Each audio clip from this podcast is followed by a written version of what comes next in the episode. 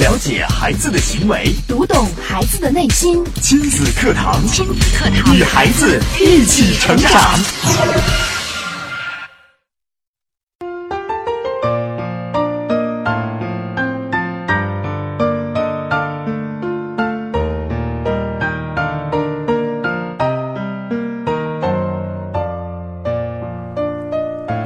听亲子课堂，做智慧父母。您正在收听的是河南省首档以心理学为基础的亲子教育节目《亲子课堂》，我是主持人郑华。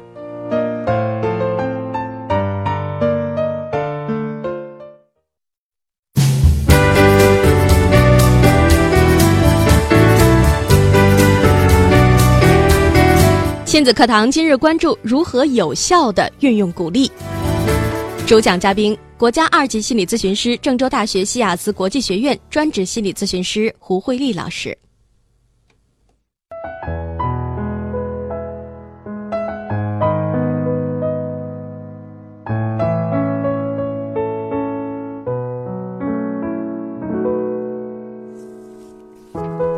好，在节目一开始，首先我们来有请胡老师。胡老师，您好。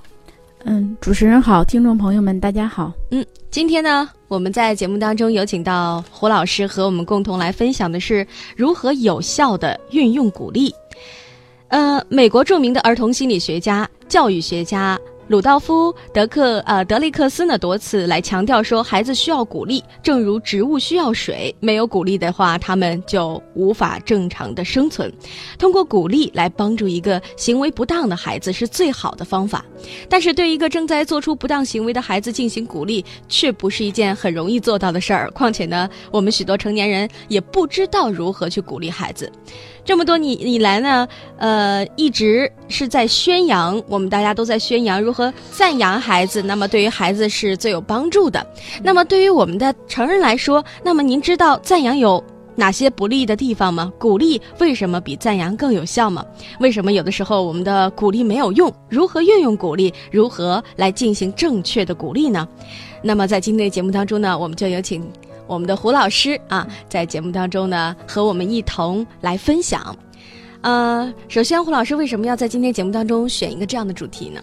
嗯，我觉得选这样的个主题，是因为前段时间有微信上传一篇文章，然后是题目就叫什么“哥伦比亚才女的一个反思”，嗯，说是夸孩子聪明，说宝贝你真聪明，是医生的魔咒。然后呃，通过这儿。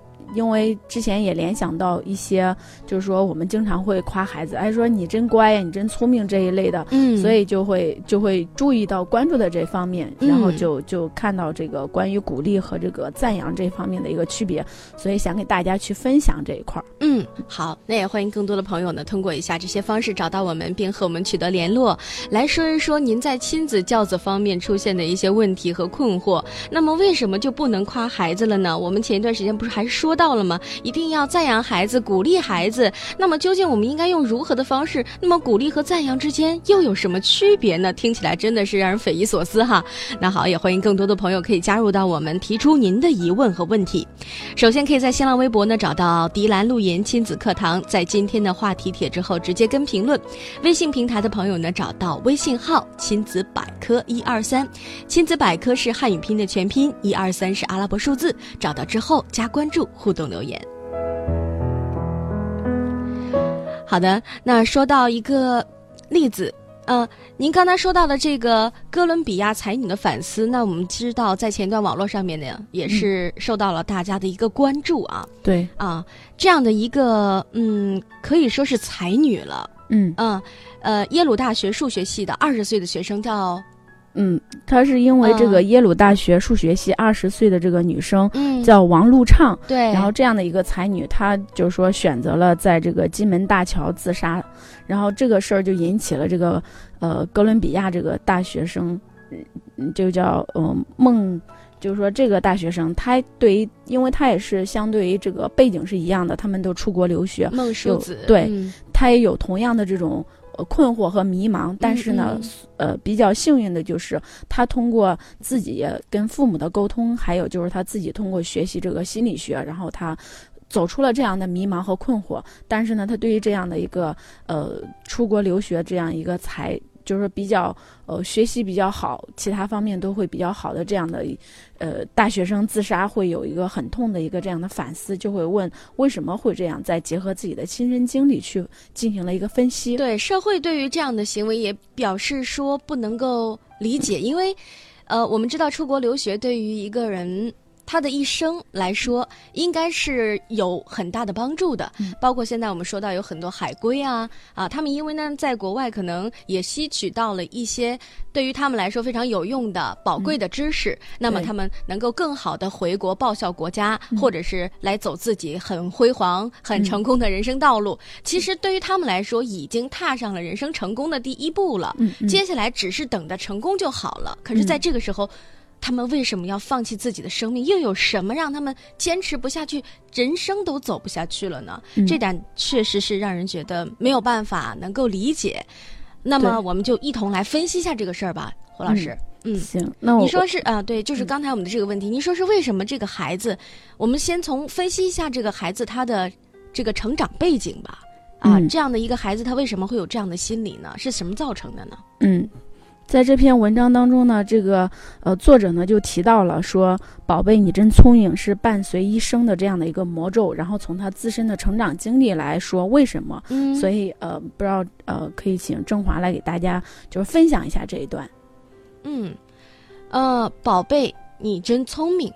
呃，其实呢，我看到说就是在这样的一个呃微信的新闻里面啊，新闻里面，我首先呢看到一个。呃，这样的评价说是海外中国留学生呢自杀的现象再次成为了人们关注的焦点。此前的中国留学生自杀事件当中呢，MIT 才女郭恒的自杀也曾经引起了人们的广泛讨论。那么这些年轻人呢，他们的履历优秀辉煌，为什么选择了这样的不归路，留给世人无尽的思考。刚才您说到了孟叔子，孟叔子呢也是哥伦比亚发展心理学系的一个研究生哈。他结合自己留学这么多年的这个心理历程，他的这种心理失落以及自我探索过程，写到了下面的这些文章。他说呢，其实在这个当中我也看了一下啊，其实很多的就是他们从小到大的经历是什么样的呢？就是所有的身边的人都会给他们传输一个信号，就是你是个才女。你是个厉害的宝贝，你好聪明啊，聪明的很，你太棒了，你是妈妈的骄傲，你是我们学校的骄傲，你是我，你是我们的骄傲，等等等等，用这样的语言哈来堆促，或者是说来促成孩子整个成长过程当中的呃怎么说呢？就是呃把孩子已经架到了一定的高度了，嗯，他好像也很难，就是去再让自己重新的找到自己的位置。仿佛是找不着自己的这种感觉，啊，永远都是别人说：“哎呀，我很棒，我很好。”那么究竟是什么呢？究竟自己到底棒不棒呢？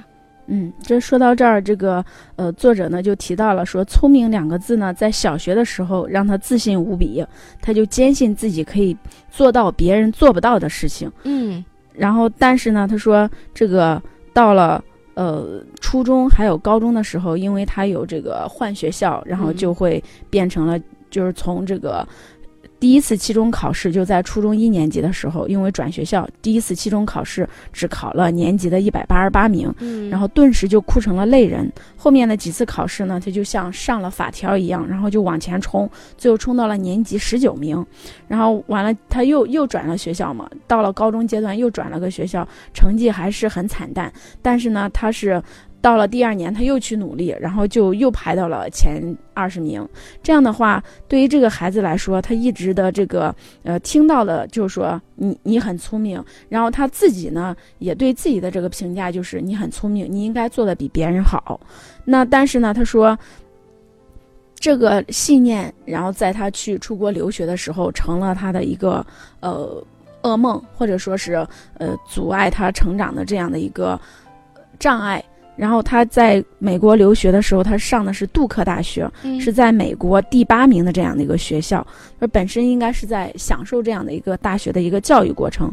但是呢，面对很多的这样一些嗯不不同国家的这些学生，还有都是尖子生啊，然后就组成了他的炼狱。他又认为呢自己学不过别人，也玩不过别人，就开始有很大的这种心理压力，就甚至是怀疑自己。你看，他说到了一句话，他说：“我们一直都是站在聪明者的队伍里的幸运儿。嗯那么来到美国念书的最初的两年，我又幸运的倒下了。”这句话、说的很有讽刺意味啊，又幸运的倒下了，这说明对，哎呀，这个孩子真的是坚持不住了啊。嗯，这是因为他们就说我们夸孩子聪明的时候，嗯说孩子对于聪明的理解呢，和对于天才的理解是差不多的。嗯，就认为聪明的人呢，总是不费吹灰之力就能解决很多的事情，然后天才呢就不用付出太多的努力，天才一旦用功就应该有超出常人的这种飞速进步。嗯嗯，对，正是这样的一个呃理解，还有这样的一种想法呢，让这些孩子们背负着很大的一种压力。嗯嗯，没错。你看，其实对于这个孩子来说，他，呃嗯，实实在在的遇到了很多很嗯确切的问题。你像这个孩子呢，他其实原本可能可以做得更好，但是因为一些原因，比如说呢，和各个国家的高中的尖子生啊，组成了他所谓的这种炼狱，而且他的思想可能呃。和其他的学生差不多，但是因为语言的不熟练，所以有很多话是道不出来的，文化差异比较大，学不过别人嘛，也玩不过别人，所以慢慢的，这心里面就产生了一种阴影。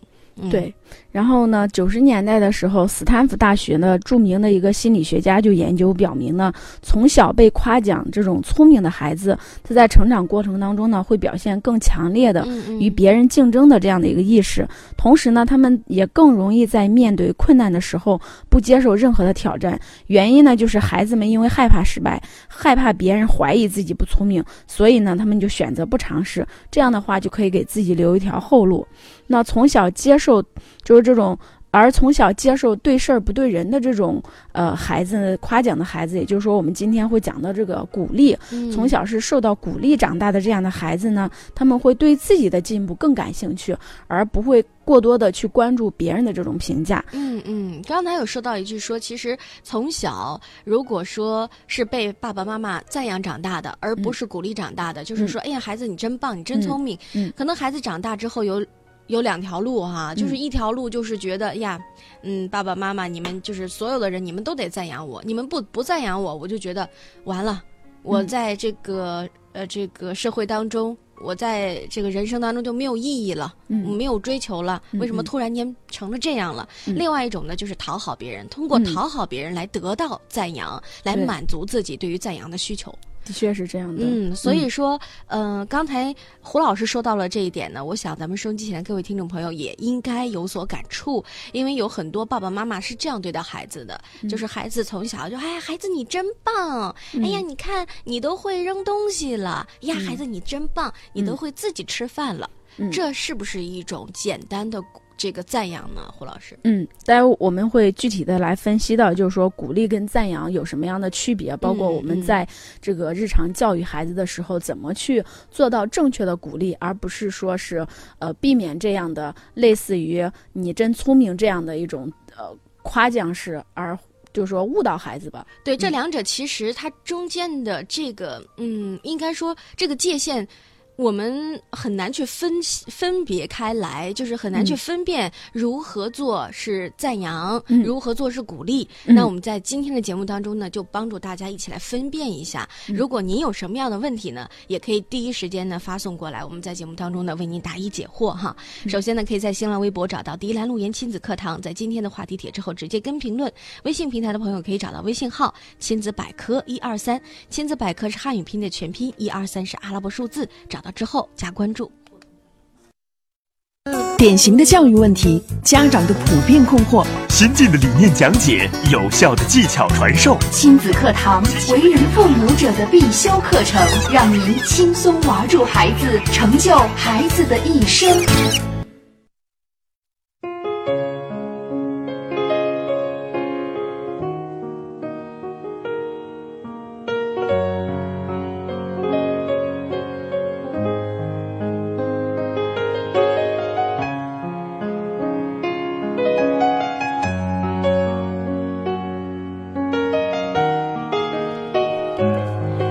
好，继续回到亲子课堂的节目当中来。刚才呢，我们在节目当中呢，呃，和大家谈到了什么是赞扬，什么是鼓励。那么，作为一个从小被鼓励大的孩子，他是幸福的吗？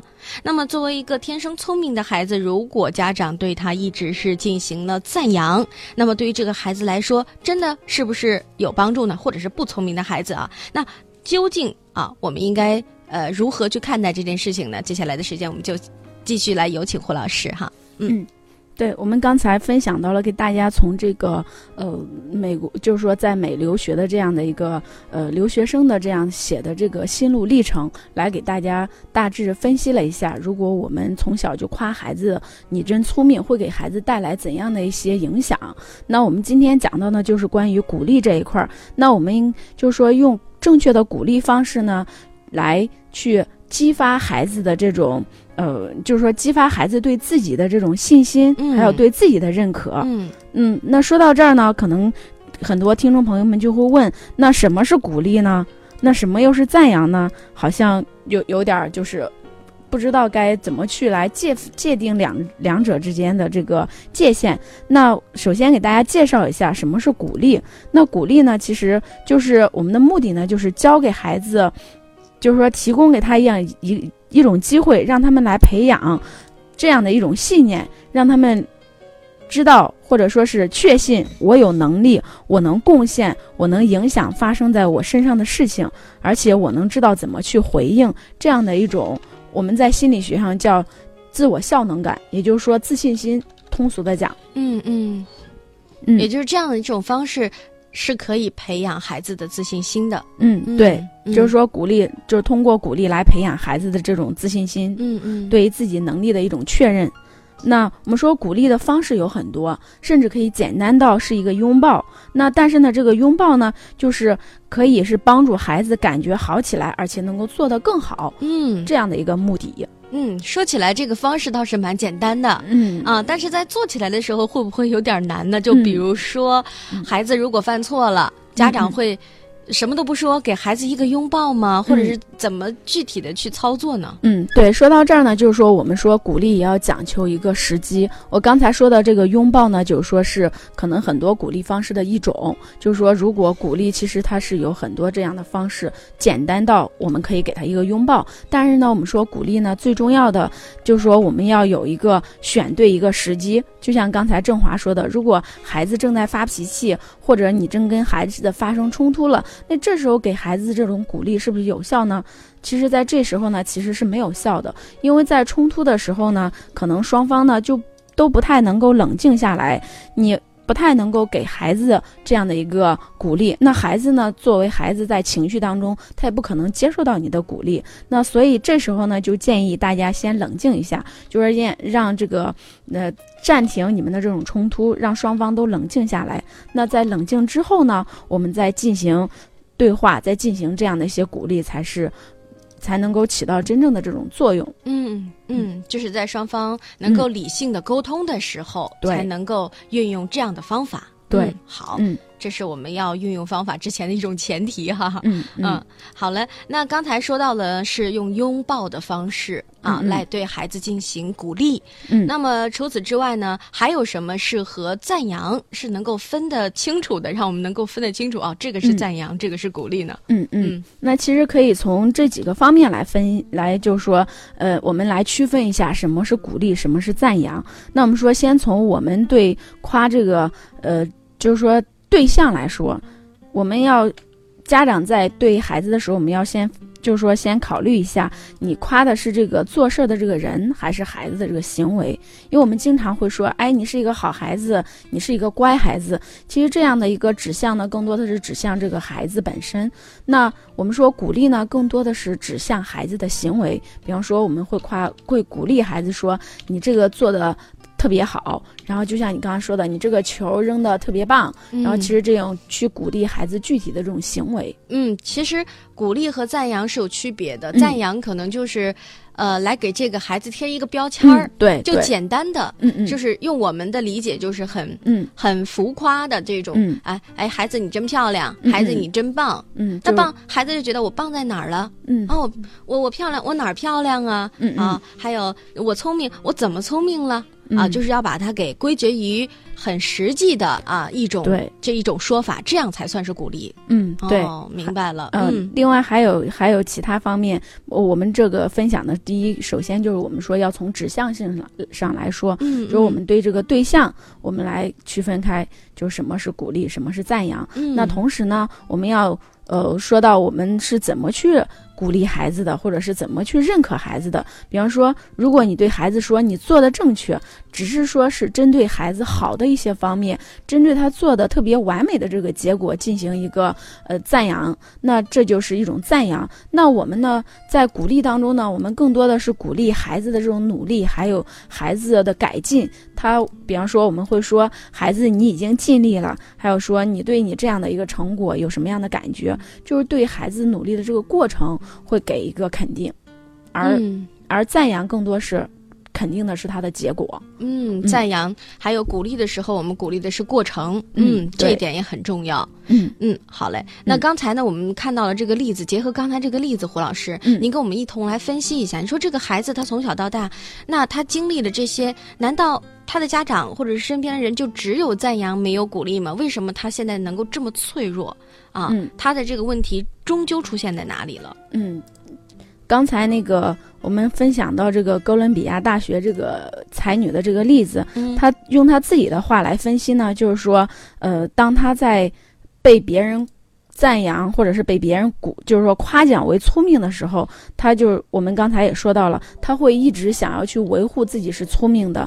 这样的一个事实，所以她就会在面对困难的时候，就不会去倾向于去选择那些呃比较有难度或者是自己没有。把握的事情，因为他怕打破了“我不聪明”这样的一个预言，或者说是对大大家对于他这种期待，那嗯我们刚刚说的，如果是鼓励的话，那孩子就不会害怕失败，因为我们看到的是孩子在这个过程当中他努力的结果，而且我们也是对他这个努力给予了肯定，而不去关注或者说是呃不去苛求孩子的这个结果的一个完美。那这样的话，这样的孩子呢，他就会比较勇于去尝试，他就会有一个信念，只要我在这个过程当中我做得够好，我或者是我已经尽力了，那就可以了。而至于结果呢，就说不会像我们夸孩子聪明这样，过度的去关注这样的一个结果。对我只要一个好的结果，如果没有好的结果，就证明我不聪明。嗯嗯，对对于孩子来说，潜意识就得到了一个这样的解答，对，所以孩子就要拼命的努力的嗯成为一个最棒的人，嗯，不管得到什么样的结果，都要比别人好，这样才能证明自己的存在感。对，但是，一旦发现自己没有办法做到，嗯就觉得自己好像生生存都没有意义了。就像刚才这么棒的一个孩子，嗯嗯，这么多孩子竟然有。都选择了轻生，对，这就是最直接的一个问题。所以说，这个问题还真的是非常的严重，嗯必须要引起我们大家的注意哈。嗯呃，我们看到微信上也有朋友发来了一些自己的问题，这样我们一会儿呢会在九点半之后呢，呃，为大家来答疑解惑。那也欢迎更多的朋友可以来关注到今天的节目的同时，参与到今天的节目当中来哈。如何有效的运用鼓励？那么您在生活当中是否鼓励和赞扬过自己的孩子呢？您都会在什么时候鼓励或赞扬自己的孩子？您会用什么方法呢？我们不妨在今天的节目当中都一同来分析一下。因为对于亲子课堂的听众来说啊，大家都很熟悉，就是过一段时间就要找出自己孩子身上的几条优点。嗯嗯啊，就是在这几条优点当中，一定要是，嗯呃，非常诚恳的发现的，嗯而不是很，就像刚才我们说到，是赞扬级别的，不是赞扬级别的，嗯是鼓励级别的哈。我们要嗯很用心的去发现孩子的这种成长，孩子的进步，嗯发现孩子在过程当中的这个努力啊。嗯那呃，我相信大家对于孩子的优缺点现在呢都并不陌生。那我们现在来想一想，那您平时对于孩子的这些优点的赞扬和鼓励的方式又是什么样的呢？我们可以在节目当中一起来分享一下，可以让胡老师来说一说我们这种方式究竟对不对哈。首先呢，可以在新浪微博呢找到迪兰路言亲子课堂，在今天的话题帖之后直接跟评论。微信平台的朋友呢，找到微信号。亲子百科一二三，亲子百科是汉语拼的全拼，一二三是阿拉伯数字。找到之后加了解孩子的行为，读懂孩子的内心。亲子课堂，亲子课堂，与孩子一起成长。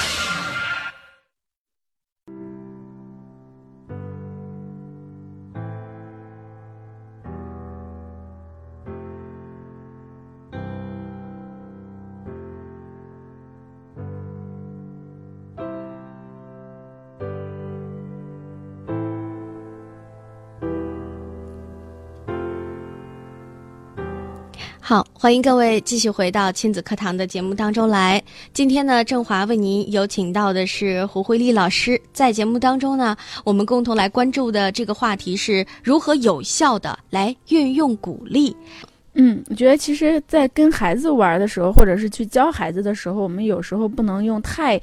就是说，这种呃刻板，对刻板的这种方式，对你不能就是像对大孩子一样，来你练习练习。其实对于那么三岁七个月的孩子来说，应该更多的是用做游戏呀，这种互动啊这样的方式来引导他。对，或者是我们当孩子说对的时候，我们就去关注，多关注他说对的这一块儿。嗯，对。还有做妈妈，其实我觉得这这个时候不能让孩子就一直就是练，来跟妈妈一起练，呵。哥哥不是这样的，而是说，哎，你看啊，那个是什么呀？啊，我们来喝口水吧。哎，宝贝，你看妈妈刚刚说的是什么呀？跟妈妈念一遍，我们做个游戏吧，看咱们俩谁说的好。说好了奖励什么东西？其实，在这个过程当中，是孩子学习最好的一个机会哈。对啊，也希望这位妈妈可以用很多方法来来来来来保证，或者是说，呃，来引导自己的孩子吧。嗯。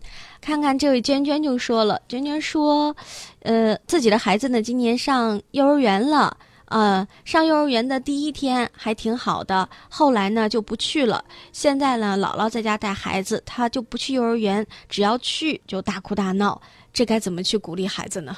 嗯，其实我我我们因为就是说在上幼儿园这个问题，就幼儿园的这个适应哈，然后孩子刚去到一个。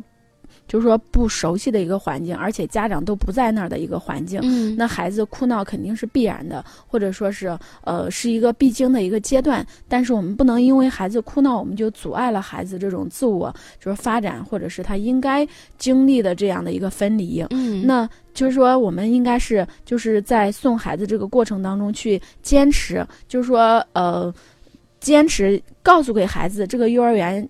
你肯定是必须得去的，孩子有这样的一个信息，而不是说，哎呀，我一哭我一闹我就可以不去了，那这可能是强化了孩子不愿意去幼儿园的这种行为。那同时呢，我们要给孩子吃这个定心丸，我们要告诉孩子，你看你在幼儿园待多长时间，然后妈妈一下班就会来接你，然后让孩子有一个预期，知道他在幼儿园都做完什么事儿了，他在幼儿园待多久，妈妈就来接他了。这样的话，他就会不会。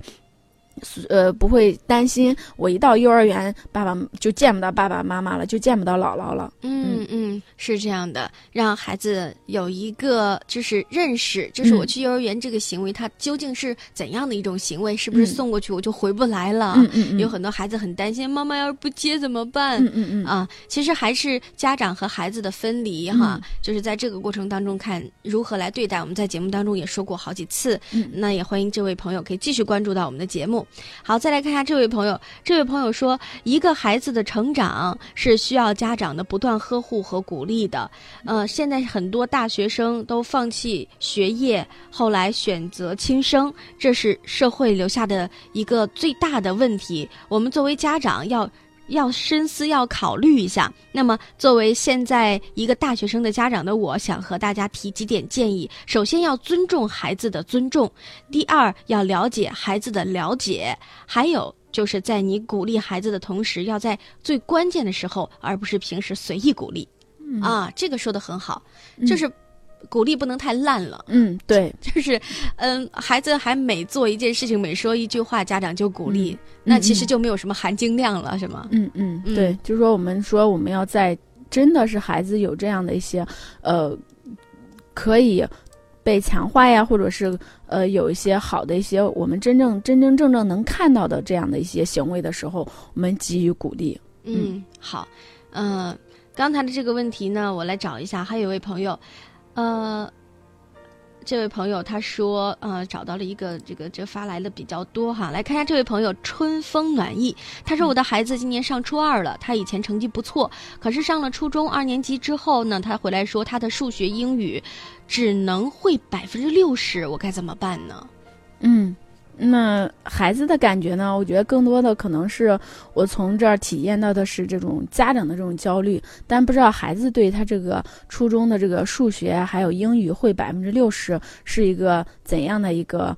呃，感受就是说他是不是有信心？只是说陈述了一个事实，但是他还是有信心去补上来，或者说是他对此也比较焦虑呢？那如果是孩子也对此有所担心的话，那我们就可以跟孩子一块儿来探讨，就是说孩子期望达到什么样的目的，我们可以通过什么样的方式来达到这样的目的？比方说，呃，可以请家教啊，或者是上辅导班之类的呀，或者是嗯，跟老师去做一个沟通，去请教老师呀，去跟。同学组成这种学习小组啊，其实方法还是挺多的。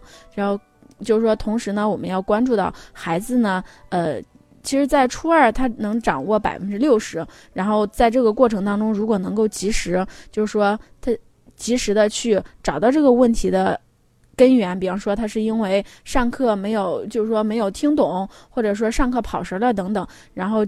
对症下药的话，他在初三的时候，我们说初三一年基本上都是在复习，其实这个这个问题还不是很大的，就是说还是能够很好的去补上来的。嗯，所以家长也不用过度的担心哈。嗯嗯，在跟孩子交流的同时，还是要相信孩子，给予孩子更多的鼓励。在这点真的是要用到“鼓励”两个字了啊！看我们如何在日常生活当中真正的鼓励到自己的孩子，让自己的孩子找到问题，并能够。嗯，有序的这样的进步和完善自己。嗯，好，那看一下节目时间呢？今天的节目呢也接近尾声了，在这儿非常感谢胡老师在节目当中的精彩讲解。好了，那今天节目到这儿就结束了，明天同一时间我们再会。